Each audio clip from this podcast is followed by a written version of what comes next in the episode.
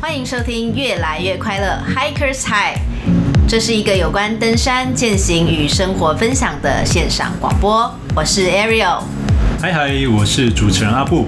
Hikers High，越来越快乐，相当适合登山经验零的新手收听。老鸟在这边也可以听到关于山难议题、靠背山友与向导检定的心得分享。我们的主题很多元、很生活化，希望能以最轻松的方式陪你度过没有办法登山的日子。让我们在山下跟大家一起越来越快乐。所以你不要说这现在在录第几集啦，你就说今天我们要来跟大家分享我们最近看的登山电影。好好好好，OK，没有，我想说这个是要讲给 Clubhouse 的听众听的了。好啊，那等一下要再重新介绍一次吗？也不用、嗯，也不用了，算了，对，whatever，算了。好，OK，今天我们录这个农历年将至，春节期间你会做什么休闲娱乐？就是陪奶奶。陪，陪奶奶干嘛？陪奶奶聊天、吃饭、看 TVBS 新闻。哦，他们爱看中天哦。中天不是已经关了吗？哦，他们看网路的。你知道我奶奶不会，可是我昨天回去陪我奶奶的时候啊，嗯，我发现一件非常荒谬的事，就是我奶奶在看新闻，看中视，然后在看新闻，然后我就一直听到有一个微小的声音在旁边，然后我就说：“诶，是什么声音啊？为什么那个大姑你的手机还在放别的音乐？”嗯，然后我小姑就说。大姑她神经病啦，因为她在看电视，但是呢，她为了支持中天，所以她手机在播中天。哦，就是她在刷中天的 YouTube 流量。我觉得是什么东西啊？是谁教育这些老人家这样的？可我自己也会刷流量诶，当然不是中天的啦，就是刷我们自己频道的流量。不是，可是问题是，呃，你说因为你知道，你懂。可是我相信我大姑，我大姑七十岁了，她怎么可能会懂说要刷流量这种东西？一定是有不知道谁教她的哦。我觉得这很扯哎、欸、所以你觉得扯的是教你大姑的人还是怎样？就是说，因为刷流量这件事我也会啊，这样被你讲的好像刷流量好像是一件很糟的事情。嗯。就是说，对于像他们有点像是被诈骗集团骗的那种感觉。你不能因为对方是中天就这样讲啊。好啦，算了啦，我们离开中天这个主题。好，继续。我们今天要聊的是农历年间大推你可以看的电影。嗯哼，OK，总共会有两部。我们先聊第一部。好，我们先聊第一部。对，第一部的电影叫做《北壁》。我觉得会登山就喜欢登山的人，多少可能都有听过《北壁》这部电影啦。屁啦！真的吗？我就没听过啊。可是你只要上网上网查登山电影，《北壁》绝对都是前几名哎。哦，真的哦。对啊，哦、所以除非你从来都没在看登山电影，有我在看啊。那这样《北壁》你怎么可能不知道？只是有些人可能会不喜欢它的题材，或者是不喜欢它的剧情铺陈，所以可能迟迟没有去看。嗯哼。但是不然的话。北壁它通常都是排名前几名，而且因为北壁它其实在二零零八年就拍摄了，uh huh. 所以它其实是一部老电影哦。那它可以这么源远流长的一直这样被存下来，嗯，就表示它真的拍的非常的经典。好，我自己看过的登山电影是《圣母峰》，嗯哼，就是去电影院看的，就是在讲述一九九六年圣母峰最史上最大的一次山难事件。你知道圣母峰是翻拍的吗？啊、就是他之前，他不，他不是以真实的。对，对我，我意思说，圣母峰的在十几年前就已经拍过圣母峰同一部片，然后这一个你这几年看的那个圣母峰是之前的那部片再重新拍。哦，这我不知道哎，因为之前那部片我也看了。那你觉得新的跟旧的哪个比较好看？我觉得，当然啦，新的它的拍摄手法就拍得非常好。然后颜色啊，然后还有剧情的那个呃流畅度都比较好。可是你看旧的就比较有真实感，真的比较像纪录片的感觉。对，有一点比较像纪录片。OK，好，那回到北壁，为了怕听众不知道我们到底在讲什么，就北壁那个北就是北边的北，壁是那个墙壁的壁。它的英文片名叫做 North Face。嗯哼，诶，它不是就是也是一个品牌的名称？北脸。对啊，是一模一样嘛，对不对？对。OK，北脸好。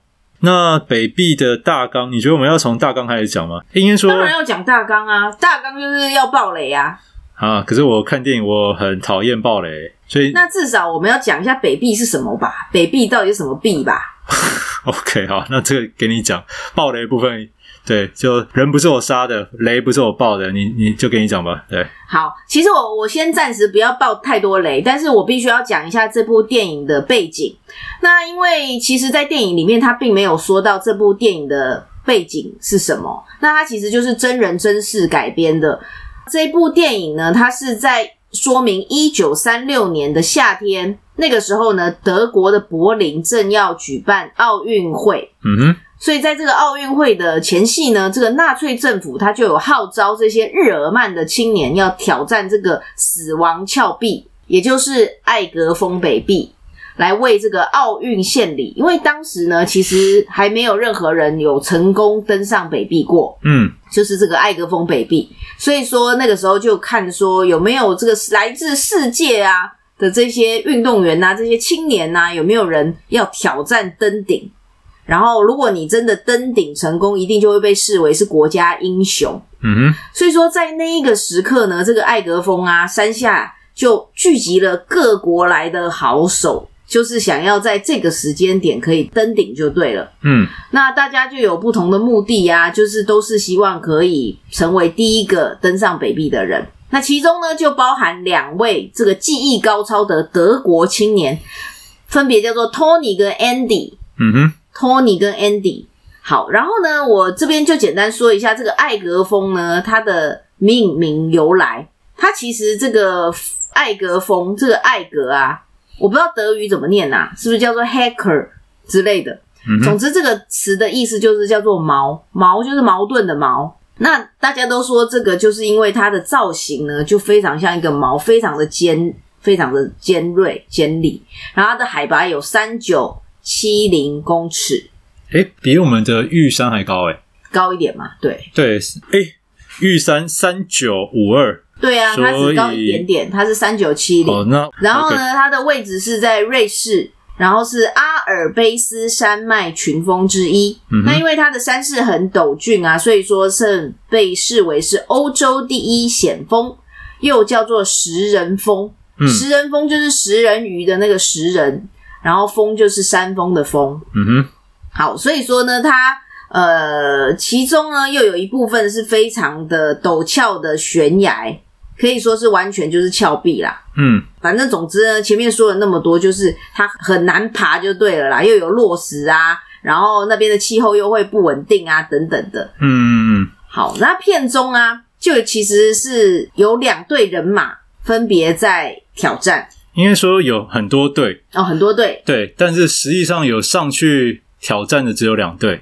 OK，一队就是德国的 Tony 跟 Andy，然后另外一队就是来自奥地利的选手。嗯哼，然后呢，这两队呢，他们本来呢是竞争关系，后来就变成合作关系等等。那这中间的过程呢，我就不赘述，大家就有兴趣就自己去看。可是我觉得，如果我们这样讲，好像又没有把它精彩之处讲出来。那你就讲一下它精彩之处啊！就好，那这边我觉得决定还是稍微爆个雷好了。好，因为如果不爆雷的话，一些深度的问题没有办法问出来，这样子。嗯、好，那我们就讲从头到尾的故事介绍，还是直接？应该是说，我觉得啦，这部电影它的重点就是说，它里面有挑战，然后又有勇气、跟爱情、跟友谊，嗯的展现。嗯哼，所以我觉得这部电影就是聚集了这一些故事，然后再来，嗯，他其实呢，这两位去登山的这个日耳曼的青年，他们两个本来都是在军队里面，对。那后来呢，他们就是因为他们有一个年轻的时候有个青梅竹马叫路易斯，嗯，在那个柏林当记者，因为那个时候女性的地位非常的卑微，嗯哼。所以说，他为了要让自己在他的事业上能够崭露头角，所以他就是想尽办法想说啊，现在大家都在攀这个北壁啊，他的朋友如果成功的话，他当然就可以因为这一个新闻的价值性，而他的地位也可以扶摇直上，嗯，就可以不用像现在一样在。当那种泡咖啡的小妹，对，所以说呢，他就知道这个 Andy 跟 Tony 呢是有这个实力的两个人，所以他呢就是去请托这两个人问问看他们说，诶等于说是旁敲侧击啦，问他们说：“哎，你们有没有兴趣要去攀这个北壁？要是你们真的登上去了，你们就成为世界上的英雄哦，德国的英雄哦。”结果当然这两个人啊，因为很强嘛，他们很会登山，平常就爱登山，所以他们当然也觉得哇，有机会一炮而红，那他们当然想要去挑战。嗯，应该说，一个男主角个性比较积极。比较愿意冒险，另外一个 Andy 很很积极，愿意冒险。对，那 Tony 呢？他个性比较保守，所以他当他第一时间点，他是比较觉得我们爬山是为了自己爬的，不要把什么国家，不要把什么政治挂在上面。对，嗯。那为什么 Tony 最后还是决定跟 Andy 去爬呢？你知道吗？有啊，我有看啊，就是因为 Andy 他说要参加婚礼嘛，嗯哼，掰了一个很瞎的理由，说要请假，然后他本来是想扯别的朋友。因为 Tony 跟 Andy 他们是很好的朋友，当初呃，这个 Andy 他要爬山，就想说，诶，他要撒谎，就是撒说 Tony 要结婚，但 Tony 当时不答应。嗯哼。但等到真的事到临头的时候，最后他要说他要去参加某某人的婚礼的时候，Tony 就跑出来了，就说，诶，长官，其实他是要参加我的婚礼，帮他圆了这个谎。对。你漏掉中间很大的一个部分，就是说。Tony 之所以会决定要跟 Andy 一起去，是因为他觉得他跟 Andy 情同兄弟。如果 Andy 他一个人决定要去冒险，他绝对不能够舍弃他，嗯，所以他一定要跟着 Andy 一起走，因为他 Andy 的人生就是他的人生，所以他是为了兄弟情谊而去的。被你这么一讲，好像还蛮 BL 的，就是有点激情四射，对，真的啊，所以说他就决定说好。那我们就一起去攀登这个山，然后呢，在电影里面你就可以看到哦，他们那个爬山跟现在爬山哦，天差地远，好不好？嗯。他们穿的跟那个什么，他们都还穿衬衫，然后吊带裤，嗯，然后甚至短袖，然后也没有一个像样的登山鞋，然后睡袋啊、帐篷啊等等的，都是那种三零年代的非常的传统的那种。衣服啦，还有设备，嗯，所以他们的装备都非常的烂，连那个他们要钉那个绳子啊，干嘛的，都是真的带一个很大的榔头上去钉，类似这样子。而且他们的装备都还是自己做的，就是那些铆钉，哦，然后那些固定点都还是像打铁匠一样自己打出来的。对，然后呢，在登山之前，Tony 呢，他就把他的登山日志。他有一本登山日记本，就交给了他这个女性朋友，然后就跟他讲说，因为太重了，所以我带不上去，所以这本登山日志就保留在你这儿。嗯哼，好，所以说这个呢，其实里面也是有一些奥义的，你有看出来吗？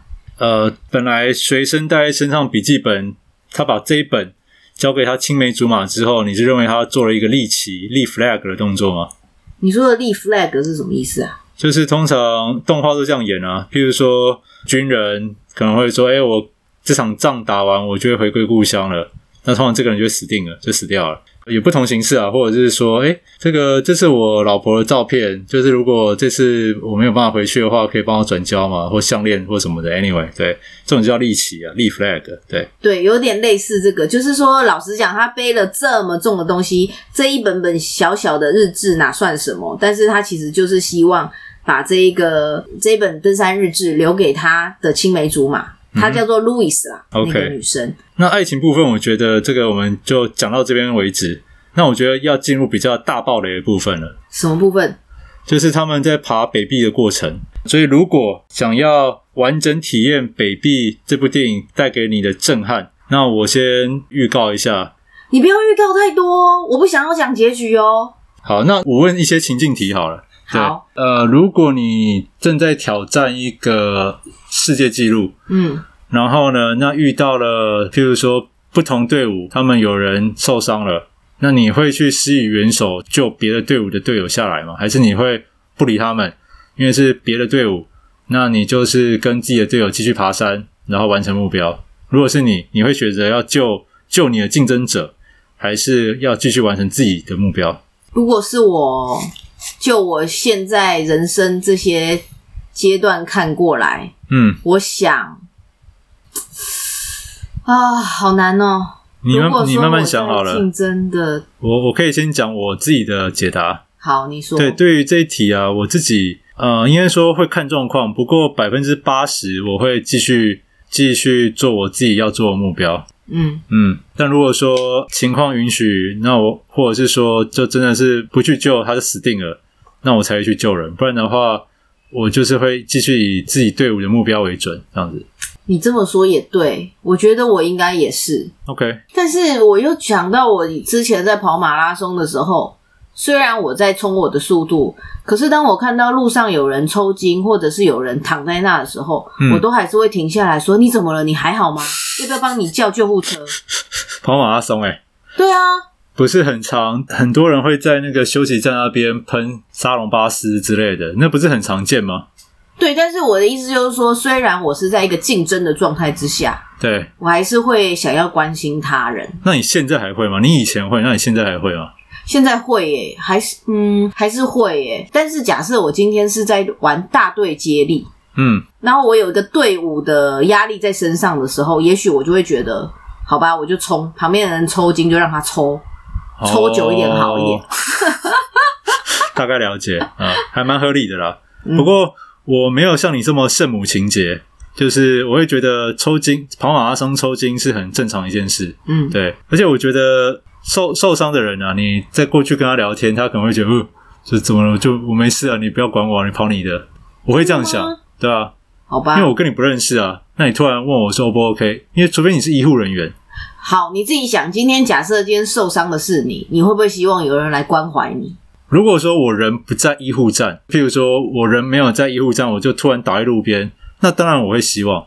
但如果我人已经哦，所以你说的状况是不是针对医护站里面的人？是路边突然？对，比方说你今天就是跑马拉松，或者是你爬山，哦、或者甚至你骑脚踏车，不管你在任何一个竞赛之下。然后你在中途你就是受伤了或怎么样？哦，反正就是伤者旁边没有其他人在照顾他的情况下，对啊，你一定超想要有人来关怀你的。哦，如果是这样子，我觉得 OK 了，这样 OK，这样 OK。因为我刚刚以为你是说看到医护站有人受伤，你就跑过去跟他讲说：“诶，你还好吗？”或怎么样？不会不会，我意思说就是在路边常常看到有些人可能就在那里呕吐或干嘛的，哦，那你可能就会想要说：“诶，你怎么了？我要不要救你一下？”哦，那那那这样子我也会了。对，啊，因为我刚刚完全会错意了。我刚刚以为你是说跑到救护站一个一个去问那些抽筋的人，对，我想说这样他应该会三条线。好，那没事，OK。反正如果你是一个人，那你会去关怀；但如果你背负着全队或者是全国的期待，那你就会以目标导向。对，OK。那我觉得这里面这部片里面呢、啊，这一个部分就也还蛮激励人心的啦，就是说。两个队伍，尤其是来自两个不一样的国家，奥地利跟德国，应该也算是某种程度的世仇吧，类似有这种没错情节。所以说他们刚开始两边是有点互呛，但是后来呢，因为奥地利的选手就是奥地利的登山者啦，就有点。呃，失足受伤的状况之下，哦，不是不是失足，是被主角队伍弄下来的落石哦，打伤了。对，嗯，所以说可能德国队就会觉得说啊，既然是我弄伤的，所以我还是有义务要照顾他。嗯哼，所以说到最后，他们还是有照顾这个另外一支队伍了。嗯，Anyway，我觉得北壁这部片，我建议是要在精神状态好的时候去看。真的吗？对啊。保持一些比较正能量的时候去看会比较好。哪会啊？我觉得这种片就是要怎么说呢？夜深人静，然后一一个人在那里 enjoy，然后你看完你真的会觉得哇靠，怎么这么的啊，鸡皮疙瘩。对，好好对。那 anyway，我觉得北壁是一个能够触动人心的电影。对，相当能够触动人心的电影。对，我真的觉得我很久很久没有看到这么好看的电影了，诶，而且跟登山有关。然后，嗯，虽然说你很难讲它不洒狗血，但是当它它拍摄的手法，还有它的呃一些成那个情境的铺陈，你不会觉得它洒狗血，你会觉得怎么这么真实。对，真实到让我觉得看完我整个鸡皮疙瘩掉满地。对对，然后你可能在当天的那个午夜梦回当中，就会梦到相关的情节。对，好，那 anyway，反正相当推荐。对，我跟我老婆看完，整个久久不能忘怀。对，我觉得要看完这部片，需要足够的勇气，还有一颗强韧的心脏。嗯哼。然后，嗯。尤其在那个片里面，它会有一些残酷的那种暴风雪，嗯、你就可以想象，我你知道吗？边看你都会觉得哇，怎么那么冷？然后你就会觉得在那样子的环境当中，人类啊，已经不能靠意志力来做一些事情了。它所留下来的全部都是你人这个人的本性。嗯。所以你这个人，如果你的本性是好的，他就会是好的，他就会做出一些好的事情来。嗯，可是你那个人的本性如果是坏的，你当下一定只能做出坏的事情、坏的决定。我想吐槽，这不是废话吗？哎、欸，可是你仔细去想，我觉得这个，比方说你今天是个好人，你应该是说在比较艰困的环境下。这个人真正的性情才会显露出来。哦，对对对对对对对，这个意思。所以说呢，假设你今天是个坏人，你可能立刻就把绳子割断，然后让其他人都死光，你一个人独活。但是如果你今天是个好人，你真的就会费尽你的心思把这些人都救活。OK，但我只能说了，就嗯，在还是学生时期，我会选择当个好人。但我出了社会以后，我就觉得，嗯、呃，不能让不能让周遭的人认为你只是个好人，就是适度的时候自己也要当个坏人。OK，这样才会对真正的坏人会产生一些威慑力，那他们就不会来欺负你了。对，好，我跟你说，你真的是看完这部片，你一定会立刻就想要去。去怎样？去买人去买人寿保险是不是？登山险 没有。你看完之后，你就会立刻想要去看影评，然后去想要了解一下这部片的背景，然后更多深层的内容。嗯哼，对，OK，好。那另外一部片呢？另外一部片，另外一部片你没看对不对？是我看的。对啊。好，等一下哦。北壁先做一个了结，所以北壁就介绍到这边。我跟你讲，各位听众，你真的看完北壁之后，欢迎你来跟我分享这个心得。我觉得我可以再看好多遍。真的 好哦，你还蛮自虐的。好，okay. 然后我哎、欸，对我就是喜欢看这种片。好，然后对对对，那这样听众们如果有知道那种哦很真实，然后很惨痛的那种片，也可以告诉我。欸，有啊，就是有一个呃美国的冒险家。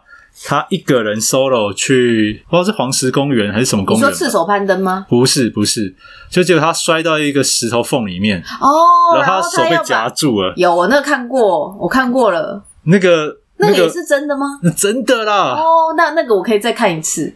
看那超痛的。对，那很痛，他要把自己的手砍掉，对不对？啊，你爆雷了，我没讲，这这 这是你讲的。对。OK，好，下一部片呢，也是我觉得还不错的。呃，它是一部一部。韩国的登山电影叫做《喜马拉雅返家之路》。刚刚我们介绍的那个北壁那座山是在欧洲嘛？嗯，那但是这个接下来我觉得近几年拍的那种高山影片啊，都很爱拍那种圣母峰或喜马拉雅这种。嗯哼，好，那这一部韩国的《喜马拉雅返家之路》呢，它是一部有关于信念跟爱情的故事。嗯，那我跟你讲，因为韩国人拍的嘛，我我觉得这个人有喜好啦，有些人就是。像我就有推荐一些山友们看这部片，可是呢，我的朋友就跟我讲说：“哼，韩国人拍的我不看。”诶，他的反应跟我老婆一模一样。我老婆也是听到韩国片，他就为什么先打消五十趴的的念头了？就是因为他们在运动赛事上面很卑鄙，所以就不看他们的任何产品吗？嗯，我老婆是这样，但我不这么认为了。我会觉得说。好的片就是好的片，跟国家是没有关系的。对，呀啊，我觉得喜马拉雅这部还不错啦。总之，我自己是看了，然后我觉得还不错。而且，因为我觉得韩国片有一个好看的地方是说，嗯，它不管多惨的片，它里面都可以还是很搞笑。哦，就是有点苦中作乐。不会说一路让你苦到底这样子，对，它里面都还是会有一些爆笑的成分在里面，所以我觉得韩国片这一部这一种手法我很喜欢。嗯哼，然后呢，这一部片呢，它里面呢有一句很经典的话，哪一句？就是当它里面其实这也是真人改编哦，所以说它里面是在讲一个这个颜弘吉这一位登山的呃大师。嗯，那这一位颜弘吉。人家都会觉得说，就会你知道那种大师就会一直被称赞，就会说哇，你很厉害，你怎么登过那么多山啊？干嘛干嘛？可是他唯一只有一句话，他就说我们只是运气好了点，得到山的允许，所以我们可以短暂的停留在山顶而已。哦，这句话很棒诶。对，他不觉得说，因为当人家就会说我要去征服什么山，我要去征服什么峰，嗯，但是对他来讲，他就会说这个天地之大。你凭什么征服他？嗯哼，你真的只是因为运气好，你可以在这里短暂停留。嗯，所以我他这部这句话哦，就有在片里面重复了几次。那我每次听都觉得哇，好辽阔。嗯，就这句话，他很谦虚，但是反而很辽阔。那整部电影呢，它其实是改编自二零零五年的真实事件。嗯哼，那简单来讲啦，这部片其实就是分为三个部分。第一个部分呢，就是爬山征服，然后再来第二个部分就是死亡，因为它里面有强提到一部分是有关山难。嗯，那在最后一个部分呢，就是救赎，就是因为山难呢，其实一定是有登山者死亡。嗯，那所谓的救赎，就是说登山者死亡之后，他所遗留下来的朋友跟家属，其实是相当悲痛的。嗯哼，那这些家属呢，是怎么在这个过程当中去救赎他们心中的这一些伤痛，把这件事放下来，这样子。对对对，嗯哼。所以说，这个严弘吉啊，就刚刚提到他这个登山界的大咖，他其实只是一个一百六十五公分的中年男子，嗯，但是他是一个登山界的传奇人物，他是亚洲第一位完成八千公尺以上登顶十四顶顶峰的第一个人。嗯，那以世界的顺序来讲，他是第八个完成登顶十四个峰的男人，所以说他的登山经历其实是非常非常的厉害。然后呢，他也曾经受邀来过台湾。哦，真的哦，对，他是台湾玉山的宣传大使。啊，他是韩国人，对。但是却担任我们台湾的玉山的宣传大使。对啊，他要回韩国推广啊。哦，我在想到奇怪，那怎么不找我们自己台湾人？所以他是回韩国推广我们台湾的玉山。对对对对对，各国都会有当地的人来台湾嘛，然后我们可能爬完玉山、爬完雪山之后，他就会回他的国家去推广说，哦，台湾有这一些登山资源这样子。OK，好，嗯，所以说他那个时候啊来了台湾，他就有说台湾的玉山。长满了青翠的块木，雅致的风景，真是美极了。嗯哼，所以说现在呢，就算你去了韩国啊，他的故乡在那个韩国的庆城南道固城郡，然后都还有这位颜弘吉的展览馆，里面就是有他一些攀登的过程，还有勉励年轻人要有挑战大自然跟勇气跟力量。嗯，那这个颜弘吉他现在还活着吗？诶、欸，其实我一直在想他到底是不是还活着，欸，应该还活着吧。哦，对，还是我们现在 Google 一下。好，你 Google 一下。好，然后总之，那我就要来开始说这部电影它到底在描述什么样的东西。嗯，那其实颜弘吉呢，他在一次的登山救援当中啊，他认识了一个大学生，叫做朴武宅。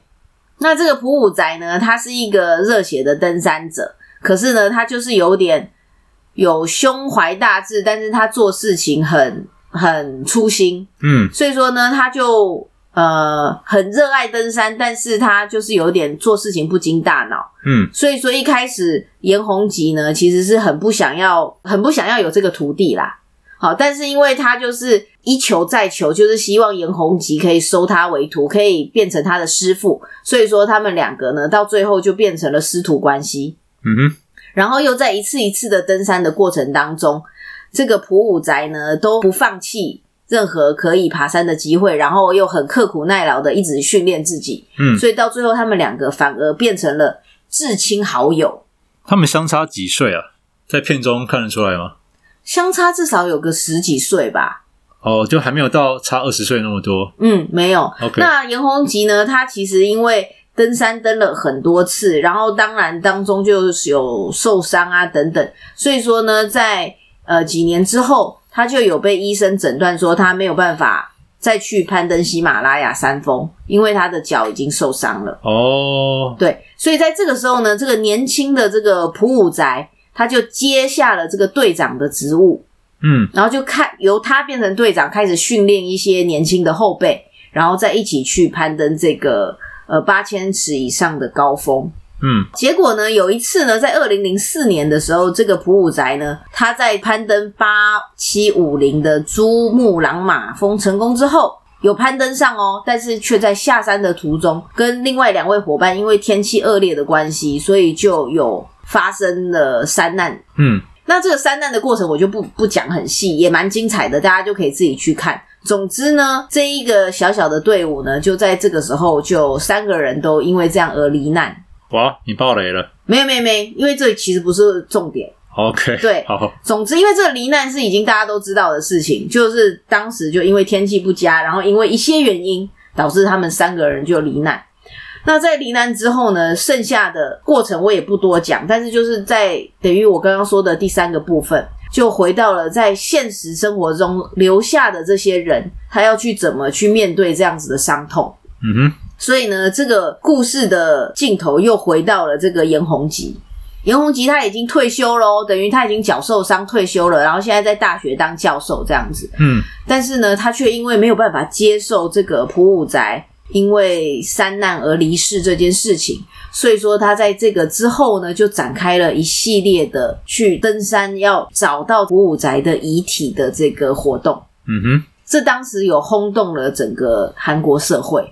那后来有找回到他朋友的遗体吗？后来找了很久，找到了。那有带回来吗？这我就不讲了。OK，到底有没有带回来呢？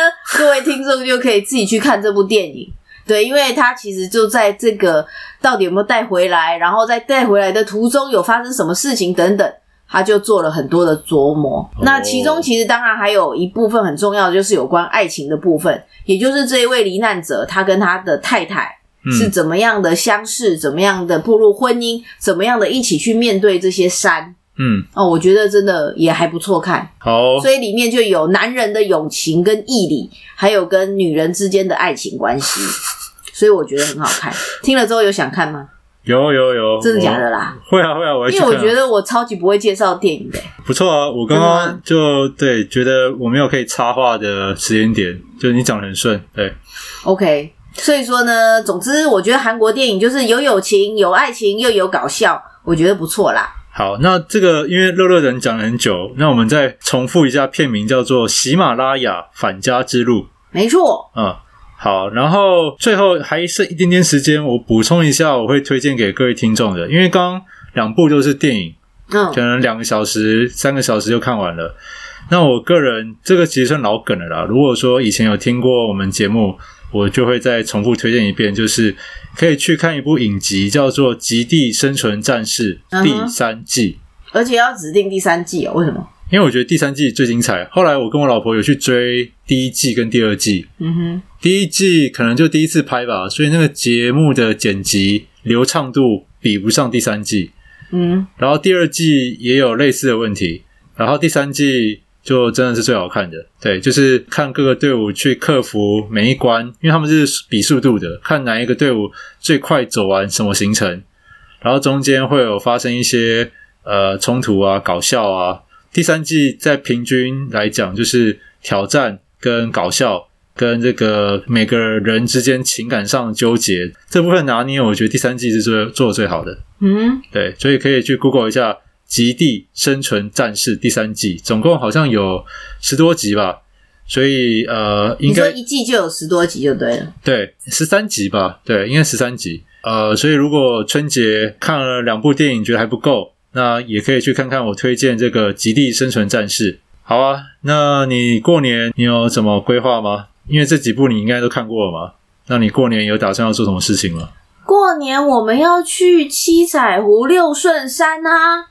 哦，那是你啊，我没有要去。对，哦，对，我们几个朋友已经约好了要去七彩湖六顺山，所以你听到节目的时候，也许我已经在准备我的行囊喽。OK，好，那我们今天这一集就是农历春节前推荐各位听友应景的登 应景吗？应该算吧。没有很应景好吗？看了之后，但是你很无聊的时候，啊、你你有很无聊的话可以看，都很好看。对，就我觉得这可能没有办法跟长辈一起看，长辈可能越看越会觉得，哎呀，不要爬山了，爬什么山？你看电影这些都那个了。哎，真的不行哎，因为像今天早上我才看新闻，又有山难的那个案件嘛。今天吗？对，今天，今天昨天发生的。哦。然后我奶奶看了，又在那里说。哎呦，登山好危险哦！你不要再去爬山了，什么什么的。对，但是其实真的是没有那么那么危险。可是如果这部这种片让长辈看了，他们可能就会很惊慌。好，那 anyway，反正我们今天推荐的东西，除了那个《极地生存战士》可以合家观赏以外，另外两部片就自己默默的，或者是跟男朋友、女朋友就两三好友自己看一看，或有登山的朋友看一看就好了。好，那我们今天就先告一段落喽。好，大家拜拜，拜拜，新年快乐，新年快乐，拜拜。如果喜欢我们的频道，请按下订阅、分享。不喜欢的话，也请分享给讨厌的人来互相伤害。Anyway，有任何的问题想要我们讲的主题，请留言在越来越快乐的 FB 粉丝团。那就下次见喽，拜。